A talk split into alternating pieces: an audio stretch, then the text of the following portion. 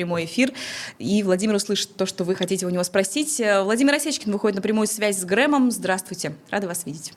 Э, здравствуйте, добрый день вам и приветствую ваших уважаемых зрителей и подписчиков. ничего в наушнике. Попрошу сейчас режиссера, э, попрошу режиссера, может быть, поменять, чтобы я могла слышать то, что говорит э, гость. И вот наши зрители тем временем уже активно спрашивают. Еще раз отмечу, кстати, что вы можете в нашем телеграм-канале также задавать вопросы. Подписывайтесь на телеграм-канал «Грянул Грэм». Ссылка закреплена в комментариях к этому стриму, в чате. Вы можете подписаться и там задать также вопросы и Владимиру Осечкину. Все, что вас волнует, надеюсь, что мы успеем обсудить это, пока режиссер сейчас настраивает наушник очень оперативно. Да, у нас уже звук налажен. Да, Владимир, слышите ли вы меня? Да, прекрасно вас слышу. Здравствуйте, приветствую вас и всех наших уважаемых зрителей и подписчиков. Всем здравствуйте. И вас э, очень ждали, действительно писали в чате и задавали вопросы. Я бы хотела начать с вопроса о том, что в этот момент, насколько мы знаем, у вас происходит э, эвакуация одного важного свидетеля. Готовы ли вы об этом говорить в эфире сейчас? Можете ли вы раскрыть какие-то подробности этого дела? Да, э, я могу сказать, что эвакуация завершена, завершена успешно. При том, что до последнего мы не верили в то, что мы справимся в этом году. Э, на самом деле для нас это была самая долгая за всю историю нашей работы эвакуация, она продлилась, если в общем объеме от обращения к нам человека до его прилета на территорию демократии прав человека и запроса политубежища в аэропорте Амстердама, это рядом с Гаагой, с Международным уголовным судом, это заняло практически 14 месяцев. Э, Игорь Саликов, э, бывший в прошлом э, полковник, полковник и начальник четвертого отдела управления спецопераций, так называемой Генпрокуратуры ДНР, э, обратился к нам э, в октябре прошлого года, 2022 года. Э, больше полугода у нас заняло время найти общий язык, начать друг друга слышать, слушать, понимать, перепроверять и перепроверить его свидетельства и показания с тем, чтобы понять, что это действительно Э, достоверная, правдивая информация, потому что тот объем информации, который на нас обрушился от человека, который в прошлом, давайте перечислим, он был офицером э, ГРУ. В последующем это был спецслужбист, который уже под контролем ФСБ принимал участие в так называемых ЧВК «Вагнер» и ЧВК «Редут». Это человек, который был одним из ключевых э, спецназовцев, э, именно людей, которые принимают участие в спецоперациях со стороны путинской армии, с путинских спецслужб, начиная с 2014 года в рамках той самой спецоперации э, Министерства обороны и ФСБ на территории э, востока Украины. Человек, который был э, у, во многом и у руля, и у истоков той самой страшной подлой войны, которая сейчас происходит между Россией и Украиной. Полгода ушло у нас. А потом еще, соответственно, да, конец мая, начало июня этого уже года а, мы помогли ему покинуть территорию России. И еще полгода это у нас заняла а, совместная работа со следователями, с прокурорами с ним.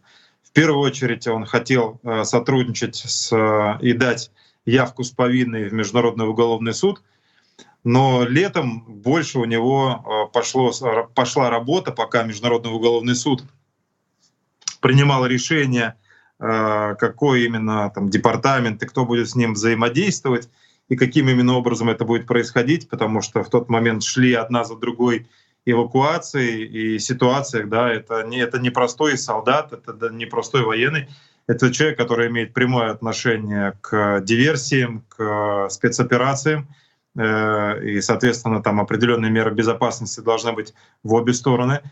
Вот. Летом мы соединили Игоря Саликова с прокурорами э, Офиса генерального, генерального прокурора Украины, с теми, кто проводит расследование, кто э, непосредственно принимает активное участие со стороны Украины в расследовании тех преступлений, которые были совершены российскими спецслужбами и войсками, начиная с 2014 года на территории Украины. Если мы как бы э, поймем, э, как бы первая часть его показаний это 2014-2015 год, и вторая часть его показаний это то, что они делали, творили, начиная с февраля 2022 года. Готовились они к нападению на Украину, начиная с середины 2021 года. Этот человек непосредственно командовал э, спецподразделением, которое вторгалось через Чернобыльскую АЭС на территорию Украины вот в, том самом, в тот самый день, в феврале 2022 года. И он командовал спецподразделением, к которому были прикомандированы в том числе не только спецназовцы, но и несколько э, бывших уже офицеров э, СБУ, э, Генпрокуратуры и подразделения «Беркут» из Украины, которые должны были помогать спецподразделениям российских спецслужб уже во время спецоперации при захвате Киева, Киевской области. И как, конкретно подразделение, которым руководил Э, Игорь Саликов, э, и они, они готовились к штурму э, здания СБУ, к захвату этого здания, и им задачу вменялось ставилось как раз, ну, фактически, если по-русски, по-нашему, по, да, убийство руководящего состава СБУ с тем, чтобы они взяли под контроль. К счастью, ВСУ удалось на тот момент защитить Киев, Киевскую область, и они во многом э, спасли, потому что готовилась бойня, расправа целого, целого ряда э, там, руководителей и СБУ, и других правоохранительных органов Украины во время молниеносной операции. Такой, такой был адский план у Путина и у, его, и у его спецслужб.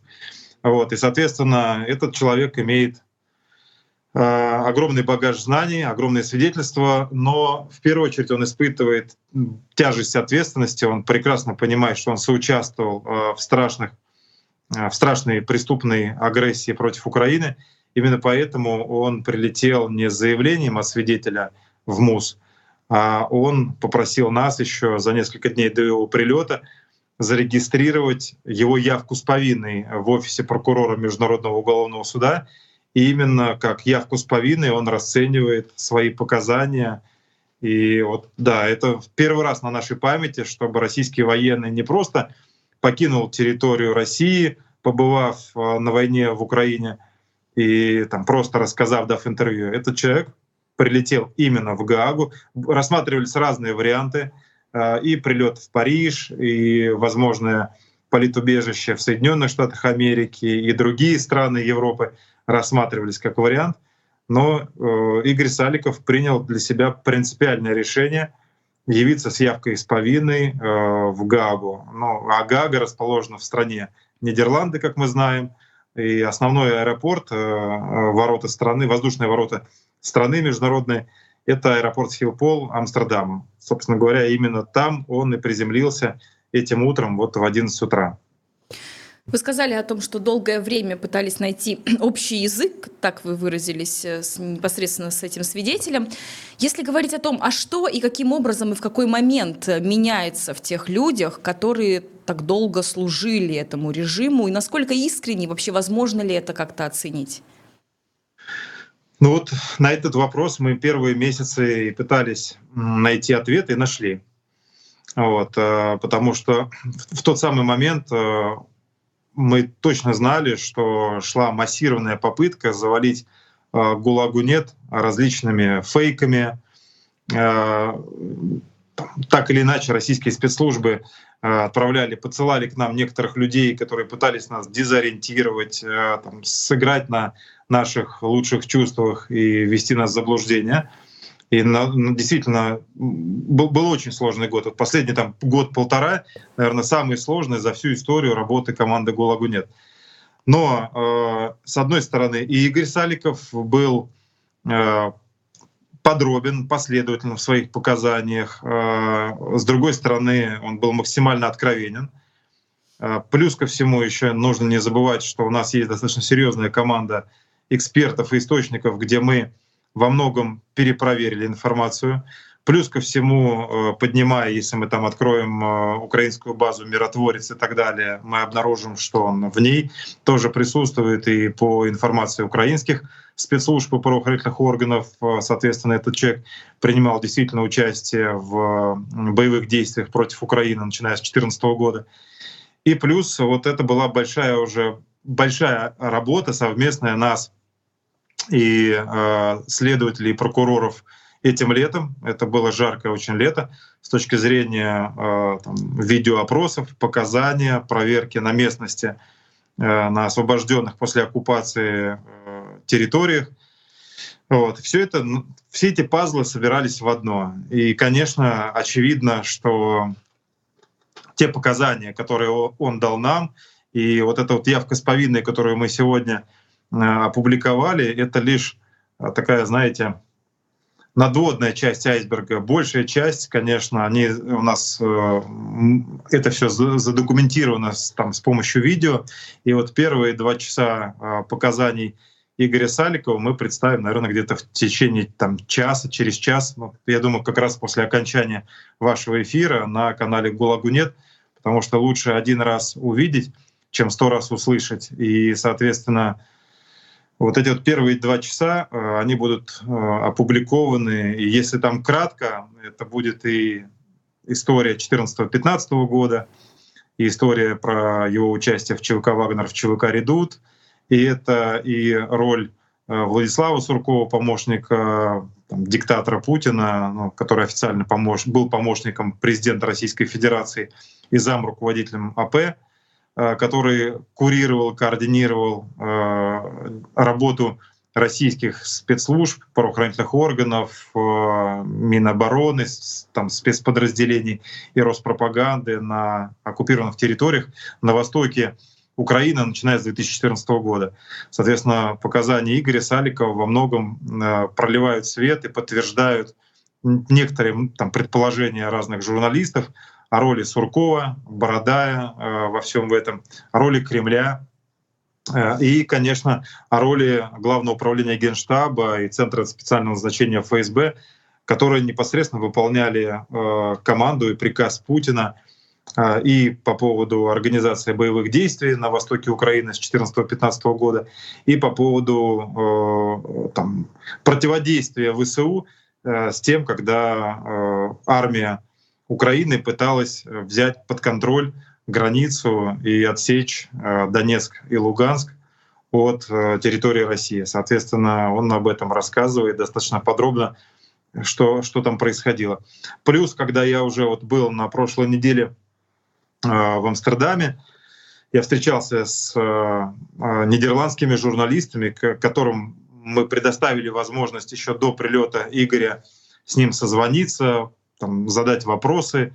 Для меня было, честно говоря, открытием. Это тот пазл там, расследования, который не входил в зону нашей ответственности интересов, но вот нидерландских журналистов очень сильно заинтересовали его свидетельства и показания по поводу Бука, по поводу MH17, по поводу того, как был сбит Боинг. И вот э, при том, что он не был прямым свидетелем нанесения удара по Боингу, э, он был свидетелем того, как происходили определенные там терки, да, там противостояние между ГРУ и ФСБ при борьбе за сферу влияния и за то, чьи подразделения будут лучше экипированы и вооружены как раз в 2014-2015 году, в те самые э, роковые дни, когда и Боинг был сбит. И, соответственно, он был прямым свидетелем того, как БУК отводили с территории э, Украины на территорию России и какие кон- конкретно спецподразделения российского спецназа и разведки занимались обеспечением вот, безопасным отходом БУКа на территорию России. Поэтому и в этой части, помимо расследования целого ряда преступлений, которые совершены российской армией, российскими спецслужбами в Украине. Еще я думаю, что и нидерландским правоохранительным органам будет интересно и важно поговорить с Игорем по этой части. Я уверен, что он даст э, подробные показания о том, что ему известно. Если говорить о тенденциях, какие вы сейчас наблюдаете? Имею в виду, стало ли тех, э, кто готов говорить, больше значительно? И с чем это может быть связано? То есть с искренним каким-то разочарованием в том, что делает Владимир Путин, или же, может быть, с какими-то такими знаками того, что просто его режим рушится и надо спасать себя? Как вы это объясняете? Э, я это вижу э, там я, я для себя понимаю, что это такое прозрение. Это прозрение, это опустошение, это ощущение многие военные себя ощущают преданными. Не потому, что их там бросили, что-то там недоплатили, там обидели какой-то медалькой. Нет.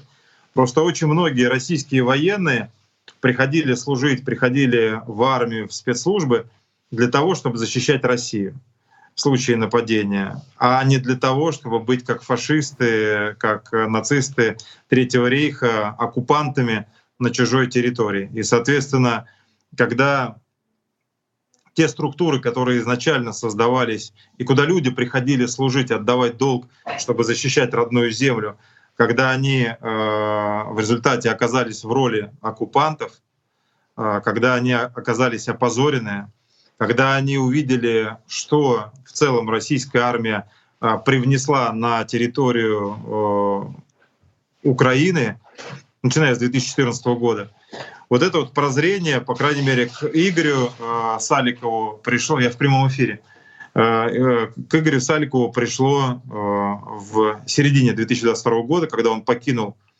сначала российскую армию, а потом в последующем уже и принял решение осенью 2022 года выйти на связь с командой «Гулагунец», с правозащитниками, с теми, кто занимается. На тот момент мы активно занимались разоблачением террористической организации ЧВК «Вагнер» и нелегальных методов. Тогда мы начали взаимодействие в этом ключе. Ну и потом постепенно уже Игорь без какого-либо давления с нашей стороны пришел к вот этому желанию э, там, дать явку с повинной, к этому, по сути дела, если по-христиански, да, к покаянию. Потому что очень тяжело, э, приняв участие в этом во всем, очень тяжело жить. Я его прекрасно понимаю, э, и не только его, но очень многих, кто с нами на связи, кто так или иначе покидает ФСИН, ФСБ, Минобороны. И у них на самом деле не так много вариантов и возможностей. Э, и мы как раз, вот наша команда, мы пытаемся выстроить некий мостик между реальным миром и миром теории. Потому что если вы откроете большую часть российского, русскоговорящего Фейсбука, э, либеральных СМИ, оппозиционных СМИ, демократичных, тех, которые э, за все хорошее против всего плохого, за демократию и против диктатуры, вы обнаружите, что огромное количество интеллектуалов, очень умных, образованных людей уповают на Гагу. А, рассчитывают на, на то, что вот там, где-то там, э, вот та самая Гаага, и там будет справедливость, там будет осуждение Путина, путинской агрессии, его сообщников, генералов, военных преступников и так далее. Но как в практике я вам могу сказать, что существует два мира. Существует вот мир вот этой вот теории, замечательной, там, прекрасной России будущего, некого приговора, который состоится в отношении Путина. И есть э, реальная э, ситуация с реальной войной, где каждый день гибнут сотни и тысячи украинцев россиян, э, которые не видно ни конца, ни края, э, где существует большое количество российских военных, которые сами на самом деле против войны, которые не хотят принимать участие в войне, которые не хотят выполнять эти приказы. Но у них есть присяга, над ними существует домоклов меч э, уголовного преследования. Они прекрасно понимают, что в российских тюрьмах они как раз лучше всех знают, что на самом деле происходит с несогласными в этой системе. Они знают, что Путин за эти больше чем 20 лет сформировал систему, когда какой-то человек, который уезжает на Запад из числа там, сотрудников спецслужб и армии сразу подвергается угрозе быть отравленным полонием, новичком, там, быть застреленным и так далее. Вот. И, и при этом есть э, международное расследование, которое хочет докопаться до истины, но оно забюрократизировано, у них есть огромное количество регламентов, э, у них есть определенные протоколы безопасности, и они не могут Э, в том числе, например, э, напрямую взаимодействовать с теми, кто из России хочет уехать и дать показания. И существуют одни люди, которые хотят проводить эффективно э, расследование в рамках международного права с соблюдением всех регламентов, а есть, с другой стороны, достаточно большое количество людей, которые не хотят продолжать принимать участие в войне, которые хотят давать показания. И вот мы сегодня оказались, знаете, мы не какие-то супермены, чтобы было понятно сразу, и мы не какие-то уникальные. Просто мы оказались в положении вот, и на безрыбье, и рак рыба. К сожалению, это большая трагедия наша, что мы оказались в ситуации, когда какая-то горстка волонтеров может там, и пытается соединить эти два мира с тем, чтобы люди переставали воевать и приходили к международному правосудию и давали показания. И вот этот человек, он стал таким пионером, если хотите, первопроходцем. На моей памяти это точно первый российский военный, который сам лично явился с явкой с повинной э, в Амстердам, в Гаагу с тем, чтобы давать показания. Потому что очень много об этом говорилось, э, все рассчитывают на что-то там. Но вот это конкретный пример, и мы будем смотреть, очень внимательно наблюдать как будет развиваться э, эта история. Мы постараемся этого человека как заявителя, как свидетеля, как человека, который дал явку с повинной, э, поддержать э, именно в этом его желании содействовать международному правосудию. И я надеюсь, что э, вот эти все различные там политические течения э, в Европе, различные интриги, они не помешают Игорю Саликову действительно дать подробные последовательные показания. Потому что я вам могу сказать, что последнюю неделю мы столкнулись с колоссальным противостоянием. При том, что все думают, что мы там чьи-то агенты, и нам все время там какие-то там дядюшки и тетушки там сверху и сбоку из больших организаций международных и французских, и американских и так далее нам якобы там помогают, и вот у нас все вот ковровая дорожка везде, и меня везде там с проблесковым маячком возят, и мне все готовое в руки кладут. На самом деле все не так. Я, я, я еще раз, как бы я вам прям в прямом эфире здесь это говорю, да, пока я жив и на свободе, могу свидетельствовать. Столько, сколько я давления испытал за последние там полторы недели, и с учетом вот этой вот моей скомканной, абсолютно скомканной поездки в Нидерланды на прошлой неделе, которая просто прошла вопреки, а не благодаря и тому, что сейчас происходит. И точно так же огромное идет давление на тех, кто занимается расследованием, вот, по моей информации. Нам всем тяжело, я вам честно скажу. Мы гребем сильно против течения, а против нас и внутренние какие-то скрытые течения, и какие-то непонятные мутные лобби — с огромными капиталами, и, а, безусловно, конечно, диктатура Путина с ядерным оружием, с безлимитным потенциалом финансов с точки зрения там, газа, нефти и так далее. И у них есть большое количество, как выясняется, союзников, которые готовы вот таким, как наша команда, вставлять палки в колеса. Поэтому история э, Игоря Саликова, она заслуживает самого большого широкого внимания прессы, СМИ, правозащитников. И мне кажется, что тем людям, которые выступают против войны, которые переходят на сторону добра и мира, им нужно помогать и поддерживать. И только это может стать таким путем к прекращению боевых действий, к прекращению войны. К сожалению, российские военные не слушают правозащитников, журналистов, оппозиционеров и либералов. А, они прислушиваются к старшему по званию и к таким, как они. И именно поэтому нам очень важно, чтобы авторитетные в их кругах спецслужбисты и военные прекращали воевать против Украины и начинали рассказывать миру правду. Вот это первый такой самый, такой самый очевидный случай на моей памяти. По поводу атак э, на ГУЛАГу нет и лично на вас, вопросы, которые приходят от наших зрителей. Вот Ирина спрашивает, слышала, что Владимир Осечкин подал в суд на проект «Вроде как так» может, не стоит сейчас этим заниматься, есть более важные дела, пишет Ирина. Дальше тоже рассуждение Ирины. Действительно ли это так, и что можете сказать по этому поводу? Ну, э, в смысле не стоит. Если мы живем э, там, в правовом государстве, по крайней мере, я, моя семья и наша команда. Я живу во Франции с 2015 года. Здесь плачу налоги. Э, живу честно в рамках правового поля. Более того, к сожалению, к сожалению, из-за того, что мне, моей жизни, жизни моей семьи есть прямые угрозы и были неоднократно попытки убийства меня, мы живем под госзащитой, живем под охраной. Э, и не под частной охраной, а под защитой государства и правоохранительных органов. Соответственно, вот когда вот это вот так называемый там медиапроект, который до сих пор мы не понимаем, где оно зарегистрировано, то ли в одной из прибалтийских стран, то ли в Соединенных Штатах Америки, то ли в какой-то другой стране. Ну, в общем, вот небольшое медиа, которое не предоставило нам ни пресс-карт, ни адреса редакции, куда можно направить претензии и вопросы и опровержения. Соответственно, оно опубликовало несколько месяцев назад, в сентябре, очевидную чушь и клевету, компиляцию из целого ряда фактов, сманипулировали с тем, чтобы якобы нас выставить э, то ли агентами ФСБ, то ли еще там кем-то. Ну, в общем, но это клевета, самая настоящая.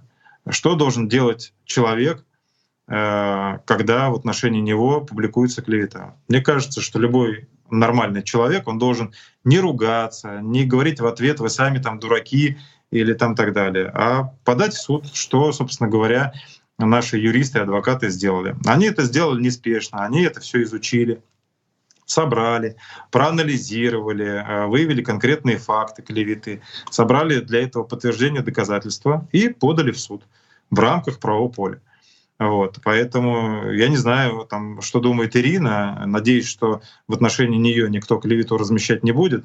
Но подчеркну, да, мы, э, да, как, как э, многие пишут, правильно пишут, добро должно быть с кулаками.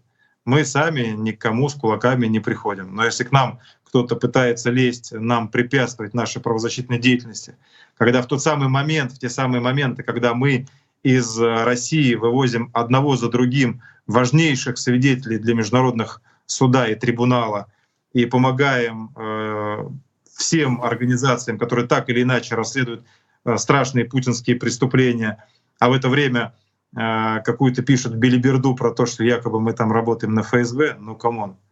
Но за эту клевету они должны ответить. Как бы. И еще раз подчеркну, пусть разберется суд.